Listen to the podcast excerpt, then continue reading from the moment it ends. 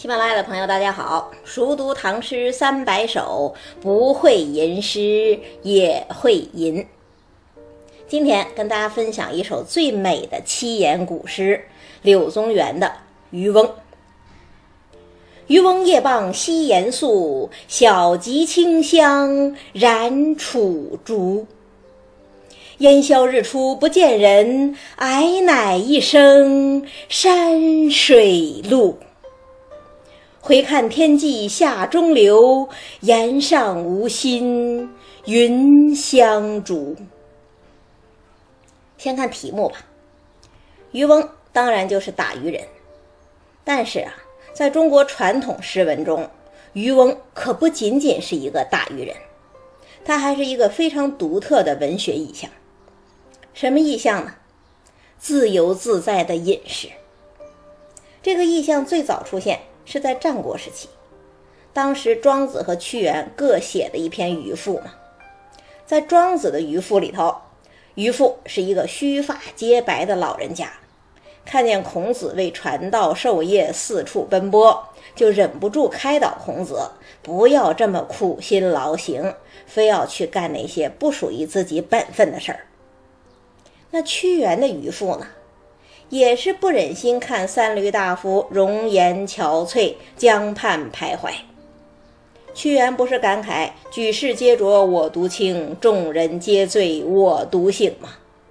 渔父呢，就给他唱了一首歌：“沧浪之水清兮，可以濯我缨；沧浪之水浊兮，可以濯我足。”什么意思呢？水清水浊各有处理方式。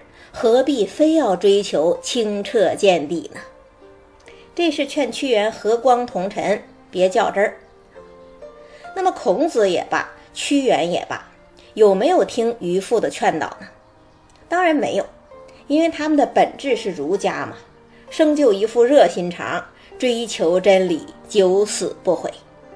而渔父的本质呢，则是道家，把世界都看淡了。主张顺势无为，保天真，任自然。儒家和道家，一个显，一个隐，一个有为，一个无为，一个入世，一个出世，真是道不同不相为谋。那么二者是不是就水火不容了呢？当然也不是。孔子虽然还会继续传道授业，但他也会跟弟子讲，这个渔父是个圣人。而屈原呢，虽然最终还是洁身自好、自沉汨罗，但是呢，也领受了渔父的一番好意。为什么呀？因为道家呀，给了传统中国人另一种人生选择。所谓君子有道则现，无道则隐。能干事业的时候，自然追求治君尧舜上，再世风俗淳。条件不允许的时候，也能采菊东篱下，悠然见南山，不至于不知所措。所谓达则兼济天下，穷则独善其身。儒家给人进取的动力，而道家呢，则给人精神的退路。儒道互补，这也是中国文化的基本精神之一。那我为什么要说这些呢？因为柳宗元这首《渔翁》本身就是仕途坎坷、进取碰壁之后的作品。柳宗元出身河东柳氏高门嘛，本身又是大才子，在唐朝这样一个既看重门第又看重才华的时代，当然是一路畅通。他二十一岁中进士，二十六岁登博学鸿词科。唐顺宗即位之后。三十二岁的柳宗元官拜礼部员外郎，有点像现在主管教育的副司长。虽然官儿不是特别大，但是是当时政治改革的核心人物啊，跟咱们之前说的刘禹锡属于同一阵营。当年也算是指点江山、激扬文字、粪土当年万户侯啊。问题是呢？改革必定会触动很多人的利益。唐顺宗又是个病弱的皇帝，即位不到一年就被宦官推翻了。所谓覆巢之下无完卵呐。柳宗元、刘禹锡他们这些人啊，这些改革派纷纷贬官，当了边州司马。其中柳宗元就被贬为永州司马。永州在今天的湖南南部嘛，当时还是一个人烟稀少的荒蛮之地，而且周司马又是个闲职，不仅没有衙门，甚至连住的地方都没有。柳宗元一家人只好寄居在一座破庙之中，不到半年，他的老母就贫病而死。这样的打击。对于少年得志的柳宗元来说，真是兜头一盆冷水，冷到骨头里了。那儒家前进的路堵死了，怎么办呢？道家后退的路还在呀。在永州这十年，柳宗元寄情山水，写了大量的诗文，比方说咱们中学课本里选过的《捕蛇者说》。还有中国古代最著名的山水小品《永州八记》，都是这十年之中写成的。柳宗元现存诗一百六十五首，其中一百首都是写于永州。而这些诗里头，我个人觉得最美的一首，就是《渔翁》。美在哪里呢？看前两句。渔翁夜傍西岩宿，小楫清香燃楚竹。西岩就是永州的西山。柳宗元《永州八记》的第一篇不就是“始得西山宴游记”吗？西山俯瞰湘江，对于渔翁来说，当然是一个天然的港湾，所以才有“渔翁夜傍西岩宿”。这句看起来并不出奇。但第二句就不一样了，“小楫清香燃楚竹”，这是一下子从夜晚写到破晓啊。渔翁晚上住在溪檐之下，清晨醒来要点火做饭了，怎么做呢？“小吉清香燃楚竹”，他用竹筒汲来清清的香水，又收拾起一堆竹叶竹茎。点燃熊熊火苗，这都是就地取材呀。江水是脚下日夜流淌的，竹子是身边触手可及的。渔翁晚上靠着岩石睡觉，早晨呢，一伸手一弯腰就过起了生活。这是多么自然，多么和谐呀！这不就是天人合一吗？那还有。清香和楚竹这两个词多美呀！我们仿佛就看到了那清澈见底、游鱼历历的湘江水，也看到了漫山遍野、郁郁葱葱的楚山竹。这是多清新、多生机勃勃的画卷呐！真像是把人的眼睛都洗过一样啊！柳宗元是河东人呐，也就是现在的山西运城人，那已经是黄土高原了呀。他成年之后在长安看到的也是车马簇簇、红尘滚滚。这红尘黄土本来就曾经是他生活的全部，可是到了永州，他才发现，水可以那样清，竹可以那样翠。不光是中年人蒙尘的眼睛被洗了一遍，失意人蒙尘的心灵也被洗了一遍吧。那天黑了，渔翁就睡；天亮了，渔翁就起，一切都顺时而动。然后呢？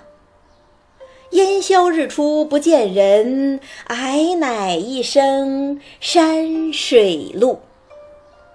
如果说刚才那两句“渔翁夜傍西岩宿，小楫清香燃楚竹”是妙，那么这“烟消日出不见人，矮乃一声山水路”，那就是神了。破晓的时候，渔翁不是还在生火做饭吗？可是呢，没过多一会儿，红日喷薄。渔翁生火的炊烟散去了，湘江上的雾气也散去了。那渔翁呢？渔翁这时候应该看得更清楚了吧？才没有，好像随着青烟飘走一样，渔翁不见了，像神仙一样隐遁了。那他到哪儿去了呢？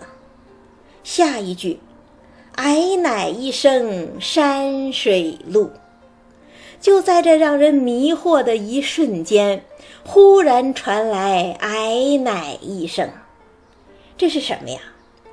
这是渔翁用船桨划水的声音呐。原来渔翁已经驶入大江，融入了青山绿水之中。这多漂亮啊！就只有这点妙处吗？不是啊，这“矮乃”一生，绝不仅仅只是交代了渔翁的下落，更重要的是。他好像一下子就划开了清明的白天和朦胧的拂晓之间的界限，一切朦胧都变成鲜明，眼前霎时透亮起来，青山绿水扑面而来，这才是“矮乃一声山水路”啊！这“矮乃”两个字多神奇呀！那只是“矮乃”神奇吗？还不是，这个“绿”字儿也神奇呀！有没有人想到“春风又绿江南岸”呐？那已经是练字的经典了吧？可是呢，那里头的“绿”还是渐变，是柔柔的春风把江南一点点的吹绿了。而“矮乃一声山水路”呢？啊，我念“路”其实是押韵。当然，你可以念“绿”，按照现在的标准读音。这个“矮乃一声山水路”啊，是突如其来的一个声音，划破寂静，也是突如其来的一种视觉效果，跃入眼帘，就像是人眨了一下眼，随着“矮乃”一声，一下子山水都绿了。这是一种多么空灵飘逸！又多么神采飞扬的境界呀！这声音的冲击，色彩的冲击，是不是比“春风又绿江南岸”还要神奇呀？所以苏东坡就讲啊，这两句诗有奇趣。写到这里，这首诗已经神完气足，不用再往下写了。那言语沧浪诗话也同意苏东坡的观点。而且还说，就算是柳宗元复生，也应该同意。问题是，柳宗元自己写到这儿并没有结束啊，他还加了两句：“回看天际下中流，岩上无心云相逐。”大家说这是谁在回看呢？是渔翁啊。他的小船已经驶入江心，回看天边江流滚滚。昨晚露宿的溪岩上，只有几朵白云在无忧无虑、自在追逐。这其实是借助了陶渊明“云无心而出岫”的意境，表达一种闲适之情。那这两句话到底有没有必要呢？如果论精彩程度，当然，这两句不及前四句，但是如果只有“渔翁夜傍西岩宿，小楫清香燃楚竹。烟消日出不见人，矮乃一声山水路。”大家想，这渔翁是不是还是外在的，是一个被诗人欣赏的对象？你可以说是诗人看他露宿，看他点火，看他划船。是诗人在欣赏着他的生活，可是呢，一旦加上“回看天际下中流，岩上无心云相逐”，这渔翁和诗人就统一了。渔翁在回头看，诗人也在回头看，看什么呀？看滚滚江水，看半生坎坷。看世间的白云苍狗啊，那看了之后呢？看了之后又放下了。这就是所谓“宠辱不惊，看庭前花开花落；去留无意，望天上云卷云舒。”诗人本来是很失意的，很愤懑的，但是呢，永州的青山绿水抚慰了诗人，让他得到内心的宁静。从这个角度看，这两句诗就有了它特别的意义，是诗人的自我反省，也是诗人的心灵独白。在近十年的贬逐生涯之后，诗人终于不再昼夜惶惶、悲愤交加，而是回看天际下中流，岩上无心云相逐。其实呢。写渔翁，柳宗元还有另外一首非常著名的诗《江雪》：“千山鸟飞绝，万径人踪灭。孤舟蓑笠翁，独钓寒江雪。”那是他刚刚贬官之后不久写成的。那时候他还感到透骨的寒冷，透骨的孤独。可是呢？经过差不多十年的磨砺，山水由黑白变成了青绿，柳宗元也从孤愤转为恬淡。把这两首诗对比一下，不正映照出柳宗元十年之间的心路历程吗？再读一遍：“渔翁夜傍西岩宿，晓汲清香燃楚竹。”烟消日出不见人，矮乃一声山水路。回看天际下中流，岩上无心云相逐。再过两天就是端午节了，下一期跟大家分享一首李白的《江上吟》，纪念屈原，也迎接端午。